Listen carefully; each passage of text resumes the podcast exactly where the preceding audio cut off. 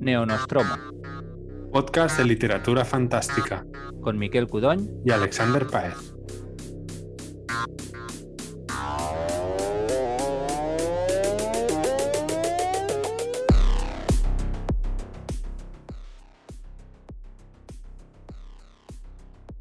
Bienvenidos al Neo Nostromo episodio 50. Ya son 50 episodios aquí con Miquel, hablando de literatura, de género, entrevistando autores. Y, y ahora llevamos un, un, parón largo, principalmente por, por, mi reciente paternidad, también porque es un poco difícil coordinar horarios. Pero bueno, nos apetecía recuperar este nuevo formato que habíamos hecho en el, en el último episodio o en los dos anteriores, creo que fue solo uno, Miquel, que es un poco sí, más claro. distendido, donde debatimos y, y, comentamos puntos concretos de los libros más que eh, una reseña formal, ¿no?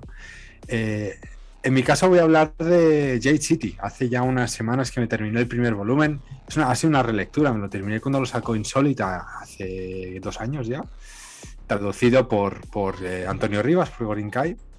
Y, y me lo he releído porque me apetecía terminarme la trilogía, que salió el tercero hace nada, hace dos meses, o a lo mejor en noviembre, no sé. Y digo, voy a leerme la trilogía.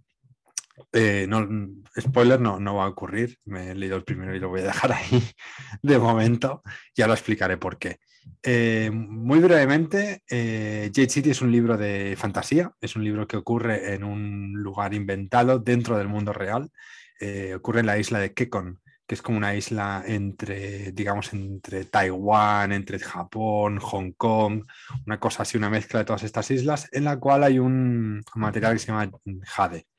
Este jade es un, bueno, pues jade, ¿no? La piedra de jade, pero en este caso da poderes a un tipo de gente concreta, ¿no? A los eh, green bones, a los huesos verdes. Solo a ellos, porque para el resto de gente es una droga extremadamente potente y los vuelve muy adictos y los, básicamente la gente se muere si, si usa el jade.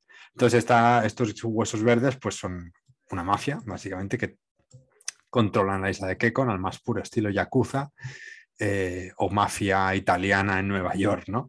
Eh, creo que la sinopsis la describe como, como Godfather, ¿no? Como el padrino, en, en, en plan Kung Fu. Eh, y sí, hay Kung Fu, hay magia, hay política, pero hay mmm, muchísimas descripciones. Eh, yo quería comentar algunas cosas. La primera es que esto es una relectura y en la relectura he tenido, o al menos he notado, eh, que la autora tira muchísimo de infodumps larguísimos. Eh, hay muchos personajes, muchísimos personajes, hay muchas situaciones y muchos personajes secundarios. Y mm, la autora, la autora eh, por ejemplo, digamos, eh, Lan es uno de los, protagonistas, llega al barrio, no sé, Chichinabo. El barrio Chichinabo es famoso por bla, bla, bla, bla. Y literalmente está 10 páginas describiéndote el barrio Chichinabo que no vuelve a salir nunca más eh, y te escribe qué frutas venden, qué tipo de gente vende allí, qué tipo de cultura hay, que está bien, que, que decir, le da mucho color al libro, pero hace esto con cada personaje secundario, con cada barrio, con cada casa, con cada coche, con cada personaje, ¿no? Personajes súper, súper secundarios. Sale un mafioso de dos metros de alto y te describe por qué es peligroso, por qué la gente le teme, eh, por qué es eh, famoso, por qué le conocen, quién es su padre, quién es su madre, ¿no? Hace esto todo el rato con todos los personajes. Y aunque está muy bien en algunas ocasiones porque da muchísimos detalles y si eres un vicioso de los detalles y del lore como, o de world building, ¿no? Como es mi caso, pues está muy bien. Pero es un libro muy largo, creo que son 600 páginas si no me equivoco, eh, y se acaba cansando mucho. Por eso es un recurso que es todo el rato. No es que digas, vale, voy a darle el 50% del libro para hacer esto. No, lo hace todo el rato, continuamente hasta el final del libro y tengo entendido que también en el segundo y en el tercero. Entonces a mí esto es algo que me ha cansado mucho. La historia me interesa, me interesa mucho esta especie de pelea entre clanes y familias por el poder de la isla y no esta lucha de poder, es un poco Succession o como decíamos Godfather o todas estas series, eh, no sé, me recuerda también un poco a, a eh, vale, no me, no acuerdo del nombre, pero da igual. En cualquier caso, estas series muy americanas, no muy yankees, de lucha de poderes eh, eh, y control de la, de la, situación. Porque la autora tiene un. Esto es otra cosa que quería comentar. Un. Interrúmpeme, Miquel, en cualquier momento. Sí, la, la, autora tiene una visión muy cosmogónica de todo lo que está pasando en todos los momentos, ¿no? Sabes que ella está arriba y lo está viendo todo y lo tiene todo súper bajo control, lo cual me parece impresionantísimo, pero esto provoca que ella peque precisamente de querernoslo explicar todo. Eh, yo creo que hay el libro es donde pincha más y sé que he empezado con lo más negativo, pero es que esto provoca que yo no tenga, no tenga ganas de leerme dos libros más de 600 y el tercero es de 800 páginas. Eh, ¿Puedo hacer un comentario? Yo es un libro que, del cual no puedo hablar mucho, pero sí que lo empecé en su momento. Creo que cuando lo anunciaron más o menos eh, en castellano el, primer, el primer volumen, lo cogí en inglés y lo empecé a leer y leí como un tercio del libro. Mi experiencia es exactamente la que tú dices, que llegó un momento que me aburrí. Me aburrí, aunque me interesaba la historia, es no tengo la paciencia de que me expliques todo esto y la sensación era que estaba enamorada con su, de su creación. Sí, sí, sí, sí. Cosa que me parece súper bien y me estás explicando. Y está muy, muy, muy, muy bien escrito. O sea, me, me sorprende porque para ser un debut, este fue su primera novela, además Fonda siempre lo ha dicho era como el sueño, nunca se atrevió a poner a escribirse y al final sí, no sé qué me sorprende la calidad de, la escritura, las descripciones, las metáforas. es muy lírico también, está muy bien hecho. Pero claro, es lo que dices tú. Lleva tanto tiempo dándole vueltas que quiere enseñárnoslo todo y, no hace falta y yo no, no, necesito. Es un libro que con la mitad de páginas hubiese, hubiese pasado exactamente lo mismo, ¿no? Que esto a mí me da mucha rabia cuando la gente hace este comentario. ¡Ah, le sobran páginas! Yo no soy nadie ¿eh? para decir si le sobran páginas, pero, pero creo que, peca de, de sobreexplicar. Pero, pero sí que somos, claro, sí, que somos para decir lo siento, me aburrido. Yo no me he aburrido, ¿eh? tampoco quiero decir que me haya aburrido, es que es demasiado. Es demasiado. Me pasa con estas series americanas también, ¿eh? Que donde tienen Succession. Yo no puedo con Succession porque tienes al tío, va al lavabo, se afeita, hace no sé qué, llama, llamar por teléfono, ves la ropa que se pone, la dobla, la mete en la maleta. No me interesa. Me aburren. No es mi. No es, no es mi rollo. Yo soy muy fan. ¿eh? Entiendo que hay gente que sí no es mi rollo, me aburre. Yo quiero ir un poco, me, me interesan más las interacciones entre personajes. Y en este caso, Fonda creo que escribe unos personajes increíbles, eh, súper bien eh, desarrollados y muy profundos, en el sentido de, con una línea de diálogo sabes quién está hablando, y eso que hay como chorro mil personajes en esta novela. Eh, eso me parece súper complicado, pero claro, si a cada frase de cada personaje hay dos páginas de infodam de un tema, algo que pasó en el pasado. Recuerdo cuando presenta el personaje femenino protagonista, que es la hija de, unos de los de cabeza de familia. Ostras, te dice, mm, no sé quién eh, llegó a la isla de Kekon. Y las siguientes, literal, 30 páginas son relaciones que tuvo antes, cosas que pasó antes, que no tienen mucho más peso en la trama, son, son contexto del personaje, desarrollo del personaje, pero se me hace demasiado. Se acaba siendo como muy pesado de necesito más ritmo. Es como que corta el ritmo continuamente. Eh, no sé, es una sensación un poco extraña al leer el libro, eh, que ya te digo, creo que sin todo esto pues es un libro muy ágil, muy intenso, muy divertido además, porque las escenas de pelea, que no hay tantas, como dicen, no hay tantas, hay poquitas, pero las escenas de pelea son súper chulas, están con una... Es muy Sanderson, ¿no? Esa sensación de estás visualizándolo todo muy, muy bien y muy, muy concreto. Eh, no hay tantas y me hubiese gustado que hubiese más porque el autor al fin y al cabo es cinturón negro en, no sé si era Kung Fu. Eh, anyway, es un poco lo que quería comentar sobre todo de, de Jade City. Al fin y al cabo creo que es un libro muy recomendable. Sé que Insólita eh, anunció hace no mucho que, que, iban a publicar el segundo, el segundo tomo, que es Jade War, Guerra de Jade.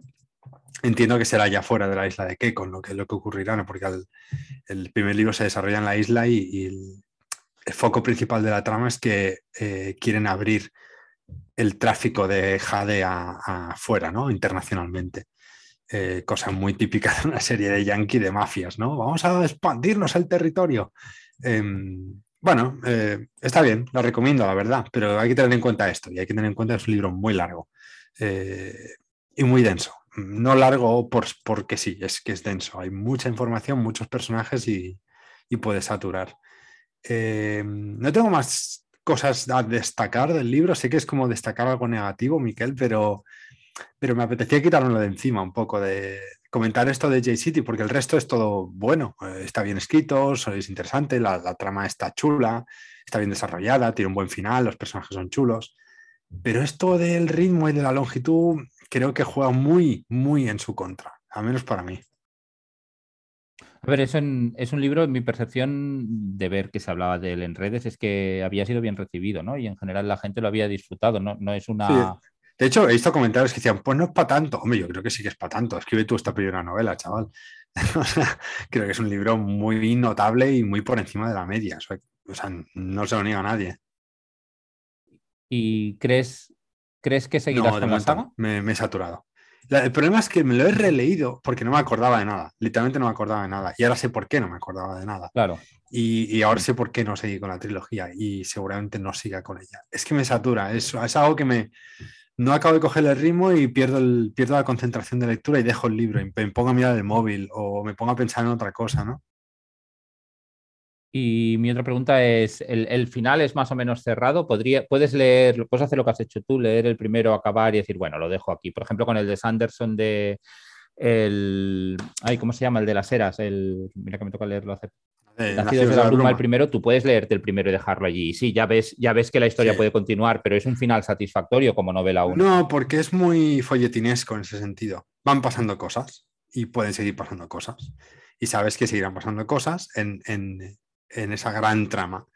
Eh, se cierran tramas pequeñas. Yo creo que es autoconclusivo y al mismo tiempo no. es, es, igual de autoconclusivo que no lo puede ser, porque tú quieres como que seguir leyendo más cosas de esto. Vale a ver qué pasa aquí, a ver qué es esto, ¿no? Em, pero no hay como un gran objetivo, eso es mi hijo dando golpes en la puerta. Me lo he imaginado. Eh, no hay como un gran objetivo que cumplen al final del libro. Eh, es como que el objetivo que tienen que cumplir. Oye, se está haciendo daño. está picando con el carrito de caminar. Eh, es como que el gran objetivo se complica y, y entonces tienes que esperar al segundo tomo, más o menos. Mm, y es libro de sistemas de magia, ¿no? En ese sentido sí que... no, no, no es sistema. O sea, lo que hay es esa droga, ese jade, que es jade que se ponen como pendientes o se pone un anillo, entonces tienen que estar en contacto con la piel. Hay gente que gracias a ese jade tiene más velocidad o más fuerza o más inteligencia o percepción de auras o, mejor olfato o mejor oído. Eh, y algunos lo han desarrollado más porque tienen más resistencia a esa droga eh, bueno, eh, hace efecto de droga, quiero decir, es como pegarte una raya que te dé sobredosis o poder aguantar tres. Eh, y hay algunos de esta gente que tienen una resiliencia física muy grande y pueden aguantar más, por lo tanto, desarrollar más poderes. Ah, bueno, evidentemente el punto del libro es que se desarrolla el jade, o sea, alguien consigue desarrollar jade sintético, que no te mata. Entonces, todo el mundo, en la práctica, todo el mundo podría ser un, huesos verde, un superhéroe, ¿no? Eh, que está muy bien esto de, de pronto algo tradicional se vuelve sintético y accesible, etcétera, etcétera. Está, está bien esa contraposición entre la tradición y el mundo moderno. Muy bien. Yo creo que lo has descrito muy bien el libro y que además hay gente sea, los, motivos que han hecho que a ti al final pues dejaras un poco la saga, ah, en el fondo hay gente que le gusta mucho eso, hay gente que es muy fan de los libros de fantasía que lo que hacen es explicarte con todo lujo de detalles. El problema no es que lo explique con todo lujo de detalles, es que no lo hace del todo bien. Sanderson lo hace, te explica todo con lujo de detalles, pero sabe qué guardarse, sabe cómo, sabe cuándo darte la información. No sé si me explico. Aquí es todo el rato, ¡pam! Es el martilleo constante de alguien dándote una turra. Entonces, uff. Pero bueno, hasta ahí Jade, Jade, City o Jade Ciudad de Jade. Eh, no sé, echarle un ojo en castellano, en inglés, como queráis. Sé que la traducción es buena. Yo no soy de leer muchas traducciones, pero, pero Gorinkai es, es, em, es, un buen traductor. Sí, sí. Muy bien. ¿De qué nos vas a hablar tú, Miquel? Pues yo quiero hablar de un libro que me ha obsesionado desde el noviembre. He tardado mucho en leerlo porque se han ido interponiendo pues, otras lecturas que por club de lectura o por A o por B, digamos, estaba obligado a, no dejarlas pasar. Y, es un libro que comparte algunas cosas con el que tú has dicho, aunque yo creo que, es un libro absolutamente distinto, en el sentido de que es un libro largo también, 600 páginas, con miles, estoy exagerando, pero muchísimos personajes, extremadamente detallado. y es, La señora Potter no es exactamente Santa Claus de Laura Fernández. Es un libro del que en redes se está hablando bastante. Em, yo de Laura Fernández no lo he leído todo, pero todo lo que he leído me ha gustado y de hecho tiene un libro, ahora mi libro favorito suyo es este, pero hasta ahora tenía un libro que es La chica zombie que me gustaba muchísimo. ¿no? Lo dejaste ese, de hecho, hace tiempo me dejaste el, libro. Correcto. No se parece a este, ¿eh? Eh, pero sin parecerse a este, Laura es una escritora eh, con un estilo muy, muy, muy, muy particular. Me acuerdo en el Festival 42, que en una mesa redonda en la que estaban ella, Javier Calvo y no me acuerdo quién más ahora, que me perdone la tercera persona, decía Javier Calvo que Laura Fernández tiene la virtud de que solo se parece a Laura Fernández y es verdad. O sea, tú lees el suyo y dices, ostras, es Laura Fernández. Y, no podrías compararla mucho con, nada. ¿no? Es un libro que está teniendo, está publicado en literatura Random House, es un libro gordete y es un libro exigente que es muy inclasificable. Yo creo que tiene sentido comentarlo en un podcast más o menos dedicado al género, pero estrictamente, estrictamente, igual que en el título la señora Potter no es exactamente Santa Claus, este libro no es exactamente género fantástico, ni es exactamente realista, ni es exactamente nada en concreto, que de hecho es uno de los temas del libro. Es un libro que si algo tiene son temas para aburrir, para, cansarte, ¿eh? Eh, para cansarte en el buen sentido. Eh, ha sido muy bien recibido también por la crítica, tiene el premio Las Librerías Recomiendan 2021 de Ficción, premio Finestras de Narrativa, que es un premio nuevo de una librería en Barcelona bastante chula 2021 el premio El Ojo Crítico de Narrativa. O sea, a nivel de crítica ah, está siendo muy bien recibido. A nivel de lectura, estoy viendo de todo y puedo entender. ¿Vale? De hecho, eh, yo planteo dos preguntas que podemos ir hablando a lo largo del, eh, del podcast si tú quieres. Una es, ¿qué es una obra maestra? Para mí este libro lo es, pero es fácil que me equivoque, ¿no? Muchas veces que es una obra maestra o que no es una obra maestra solo lo puede decir el tiempo. A lo mejor decir que un libro es una obra maestra en el momento que ha sido publicado es absurdo, puede ser, ¿no? Pero ¿cómo decidimos que si un libro es una obra enorme o no? Y la otra pregunta es hasta qué punto los libros tienen que ser fáciles, porque este no te lo pone fácil, ni por cómo está escrito, ni por cómo lo cuenta, requiere un esfuerzo y es un esfuerzo que como lector puedes estar dispuesto o no a darle. Yo hay muchos libros que creo que, mm, que, no he terminado y que seguramente son extraordinarios, pero que en su momento me han agotado y he dicho para otro momento. Este sí que lo he acabado, no me ha agotado, pero por WhatsApp lo habíamos visto en un momento. Creo que es un libro que si lo hubiera leído del tirón, o lo hubiera odiado o casi, me lo hubiera puesto muy difícil. En cambio, el hecho de irlo leyendo a trocitos me ha gustado muchísimo. Yo normalmente, si tengo tiempo para dedicarle un libro, me suelen durar entre una o dos semanas, según lo largo que sean. Este llevo desde noviembre, desde finales de noviembre y lo he acabado esta semana que estamos grabando en, marzo, a principios de marzo. De hecho, Laura dijo que había tardado un montonazo de años en escribir el libro, ¿verdad? Sí, lo pone en algún lugar en, el, al final, no me acuerdo ahora, a ver si mientras... Yo lo comentaba por redes o en una presentación o algo lo, dijo. Mira, empezó cinco años, empezó a escribirse el 31 de ah, octubre de 2016 y terminó el 11 de junio de cinco años después, y lo puedo mm. entender. Mm. Te iba a hacer una pregunta, Miquel, al respecto. ¿Podrías decirme, porque no tengo ni idea, ¿eh? no me he leído ni la sinopsis, eh, muy brevemente, un poco de qué va, por hacerme una idea? Sí, y tan. Es difícil ¿eh? de decir un poquito. El, si, miramos, voy a, voy a hacer una cosa que no hago nunca, que es leer un trocito de la sinopsis, porque creo que en este caso explica bien. Dice, la fama de la desapacible Kimberly Clark Weymouth, que es el pueblo en el que transcurre buena parte de la historia, una pequeña ciudad eternamente aquejada por heladas ventiscas y mucha nieve, y donde Louis Feldman ambientó el clásico infantil La señora Potter no es exactamente Santa Claus, y empieza a escribir. Es la historia de un pueblecito en el que una escritora escribió en un momento dado una historia infantil que se hizo súper famosa, tan famosa que nada que escribió ella después tuvo eh, el más mínimo, recibió el más mínimo eco, porque de alguna manera esa obra canibalizó, y, ella que en algunos momentos sale, se queja, su historia, y de alguna manera la, la novela está ambientada en el pueblecito este, que es un pueblo real, y el pueblo gira en torno a esta obra. Mm. Entonces, es lo que lo hace famoso. Pero, pero la obra también es ficción, es parte de la ficción, esa obra. La obra es ficción, es totalmente ficción. De hecho... Es decir, todo esto que me has contado no es que ella se haya inspirado en un hecho real, sino que es todo... La señora Potter no es exactamente Santa Claus, es el libro este ficticio que ha escrito la autora esta, en el cual explica la historia de una señora rara que hace que la Navidad, que sea Navidad todo el año, pero en vez de dar regalos a los niños buenos, les da regalos a los niños malos, y esto crea, pues se hace, es, como Harry Potter un poquito, ¿no? O sea, se hace tan famoso que se crea toda una subcultura fan en torno a esto. Entonces, el...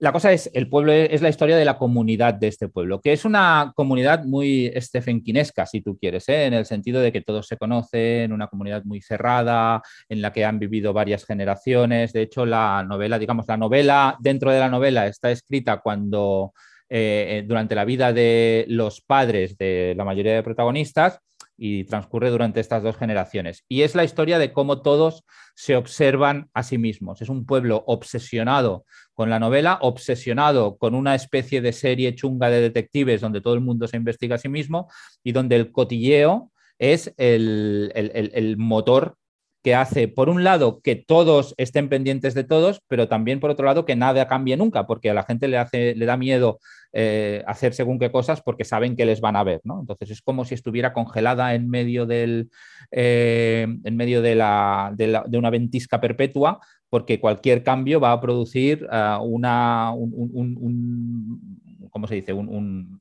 un terremoto social por el cotilleo de toda la gente, que puede ser muy chungo, Hasta extremos surrealistas que, en los cuales no voy a entrar porque no quiero hablar mucho de la trama. Es un libro que es muy, muy surrealista. También veo que, es, que tiene un punto, no sé, a lo mejor corrígeme, ¿eh? como, como meta, lo cual suele ser cosa de, de, Laura también. Con Connerland también tenía un puntito meta, eh, que es, bueno, está guay. Sí, está muy guay. Es un libro que yo creo que tiene que ser muy difícil de. Tiene que haber sido muy difícil de ser escrito. Es un libro que no afloja en ningún momento a nivel de estilo por las decisiones de cómo está escrito, que ahora entraré, em, por el estilo y recursos de lenguaje que utiliza, por la gran cantidad de personajes que crea, por el universo imaginativo que te va planteando, con, por cómo se relaciona con la realidad, con cómo mete tramas dentro de tramas, dentro de tramas que tienen su lado, tienen subtextos, donde nada es, esto de no es exactamente, es constante, o sea, nadie es exactamente lo que parece. Y un poquito yo, para mí, es el mensaje del libro, que es que nadie es exactamente una sola cosa, todos somos muchas cosas, entre ellas la percepción que tienen los, nosotros, los otros de nosotros mismos, qué queremos, si sabemos qué queremos o no lo sabemos, qué tenemos que hacer.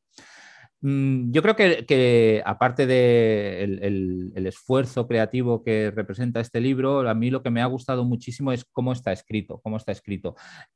Laura, si la habéis leído otras veces, ella, y, lo ha dicho muchas veces, eh, eh, ha, leído muchísimas traducciones y de alguna manera el lenguaje está súper bien escrito a nivel de lenguaje, pero de forma deliberada e imposta el lenguaje que está usando como si fuera constantemente una traducción de, pues, yo qué sé, de, Stephen King o de Dan Brown, ¿no? Y dice, yo qué sé, no tienes nada más pequeño, querida, o conoce a Bernie Melman, mm, oh, nada, siempre hay interjecciones de estas que encontrarías en una traducción y que en realidad en castellano suenan. tiene un rollo también con eso del lenguaje de la traducción. Ahora mismo, a lo mejor no, ¿eh? Pero así me acaba de venir a la cabeza cómo habla la gente en el show de Truman. Que hablan, hablan impostado, hablan con un puntito falso, con un puntito guion. No sé, a lo mejor no, ¿eh? No me he leído el libro, no tengo ni idea. O sea que... Es exactamente eso. Es la sensación que da. La gracia, yo creo que tiene el libro es que no te da la sensación de ser falso, lo que te da la sensación es de ser ficticio, ¿sí? O sea, de que estás leyendo una ficción que habla de otras ficciones y esas otras ficciones están dentro de las obras o están dentro de la propia vida de la gente porque es la sensación que dan, ¿no? Y además muchas veces son cosas muy, muy, muy, muy surrealistas, pues un señor que hace una especie de maqueta del pueblo pero que está sumergida, a un señor o dos escritores de terror porque eh, los escritores salen constantemente a lo largo de la novela, diferentes tipos de escritores o diferentes tipos de creadores, que son escritores de terror, un matrimonio, pero solo pueden escribir si se van a vivir a una casa y esa casa hacen ver que está encantada. Mm, o sea, son, cosas muy, muy, muy raras constantemente. Es un, en, cada página hay una historia dentro de cada párrafo, son párrafos muy largos, puede cansar eh, y de hecho está escrito con una constante interrupción del flujo de lectura por la impostación del lenguaje, que eso de alguna manera entra rápido y es fácil de leer, por el constante uso de este tipo de interjecciones que a veces forman parte de los diálogos, pero otras veces son paréntesis dentro de paréntesis o de golpe te intercala palabras que están en mayúsculas y me dices, ¿por qué me estás escribiendo esto en mayúsculas? Es como si fuera un grito dentro del... Dentro, pero esto es constante. Son frases que son prácticamente fractales. Están dentro de la frase, aparece otra frase que te va en otra dirección, como si estuviera injertada y modifica la dirección. Eh, está constantemente en expansión, no afloja jamás. Y sin embargo, tú lo lees y lo entiendes perfectamente. O sea, es bonito. El lenguaje a nivel de, prosa es súper cuidado. Lo que pasa es que hace una cosa muy difícil y como es un libro tan largo, si lo lees, o al menos yo que tengo mis limitaciones, a lo mejor a otra persona no le, no le pasaría, si lo lees durante muchas horas seguidas, puede llegar a agotarte. O sea, tiene un efecto de saturación porque es un libro con muchísima información. Yo creo que es excesivo a todos los niveles, pero pero excesivo en el buen sentido, o sea, es realmente lo que pretende, simplemente, bueno, es como todo, ¿no? Si tú te entrenas para subir el Everest, pues vas a hacer un plan de entrenamiento, ¿no? Y aquí este libro es una cosa parecida, o sea, tiene, necesita un poquito un manual de instrucciones. Después cada día lees un ratito, eh, piensa en lo que queda, porque de hecho deja un pozo. Yo llevo desde que lo he acabado una semana que no puedes dejar de, dejar de pensar mucho en él. O sea, tiene muchas cosas, ¿no?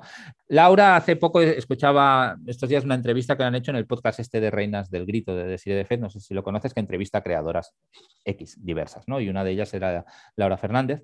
Y ella eh, explicaba que, tiene dificultad para cerrar los libros, ¿no? Que ella durante buena parte del libro se deja llevar.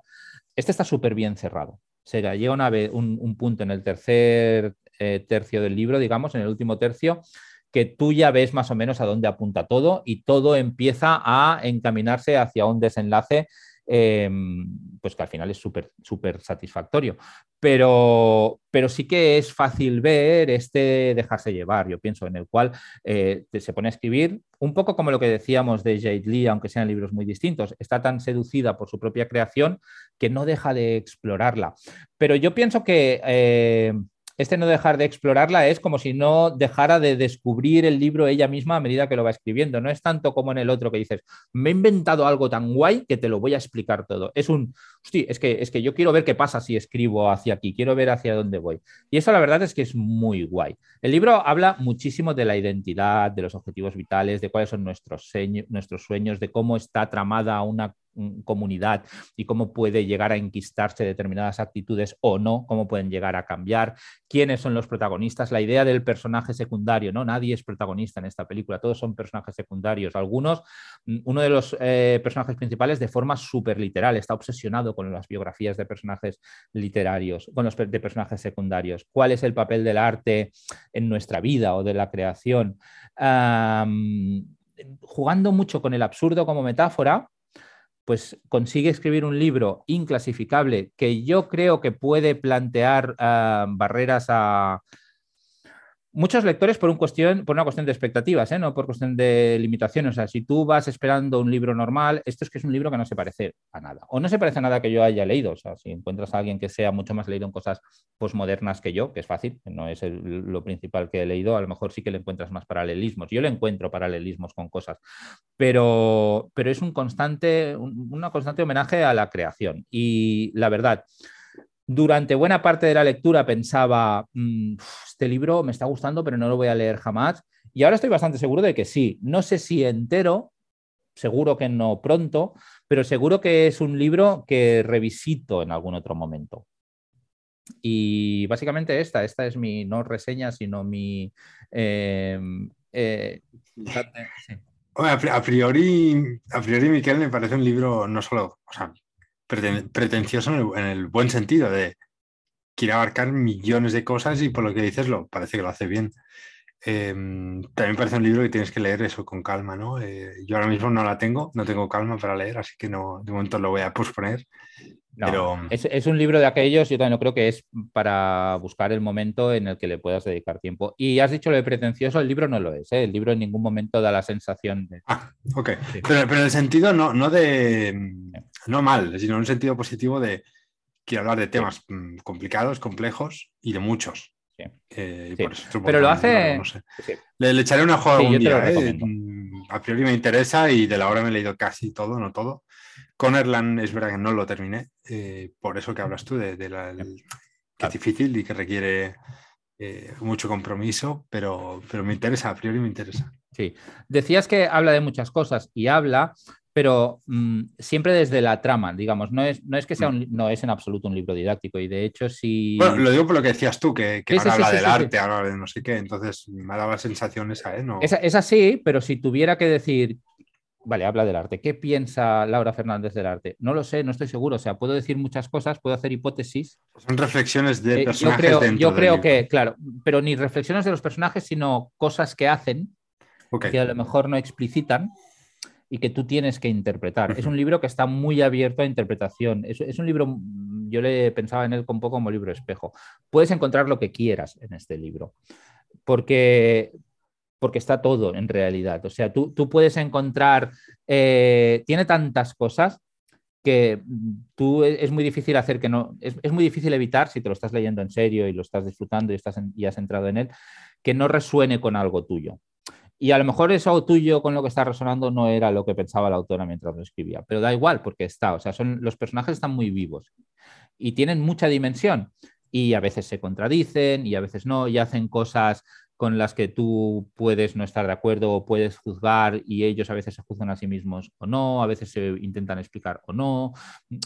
Tiene, es, una experiencia lectora, o sea, es, una, es un libro que es muy difícil resumir en una reseña de 10 minutos o escribir. De hecho, si tuviera que, eh, para el podcast intenté escribir un poco una reseña para aclarar las ideas y es muy difícil, es muy difícil porque, porque es un libro muy, muy, muy poliédrico, muy poliédrico. Y cuando digo esto no quiero decir que, se desparrame y no apunte a ningún sitio. No, tú lo lees y el libro tiene una coherencia brutal, brutal. Pero, pero es súper sólido, o sea, se refleja a sí mismo, te refleja a ti, es muy guay. Genial. Bueno, pues habrá que leerlo, Miquel. Parece que te ha entusiasmado, eso seguro. A mí me ha, me ha, entusiasmado, pero también digo que es un libro, miraba por Goodreads, es un libro que puedo entender que tú lo cojas, lo empieces a leer y a las 100 páginas digas, esto es una tomadura de pelo. Yo creo que no lo es en absoluto, pero es un libro en el que se puedes no entrar. En cualquier libro puedes no entrar, ¿eh? Eso, mm, pero es un libro que no es fácil, que no es fácil. Y lo que decía al principio, es una obra maestra. Yo lo leo como si lo fuera, pero yo que sé que es una obra maestra, no lo sé. Lo que sí que creo es que es... Em, que es un libro sincero de una creadora de verdad, es decir, que, no está escrito, no es un libro que esté escrito diciendo, pues ah, llego a un compromiso, aquí me corto y tal, porque esto va a gustar más, esto sé que voy a llegar a este tipo de público. Yo creo que es un libro eh, escrito por una persona que no podría haberlo escrito de otra manera. Esto siempre son afirmaciones que son indemostrables, ¿eh? pero es la sensación que a mí me daba cuando lo leía. Perfecto. Y eso que he sabido es el libro cerrándose. Pues hasta aquí el, el, el Neonostromo 50, ¿no? Neonostromo 50, eh, volvemos después de un hiato prolongado. Y... Veremos, eh, veremos, no, no llevamos a mal tiempo, veremos, vamos a intentar. Vamos a intentar Yo he, echado mucho de menos el podcast, Alex estoy seguro que también, y volveremos. Perfecto. Pues hasta la próxima y gracias.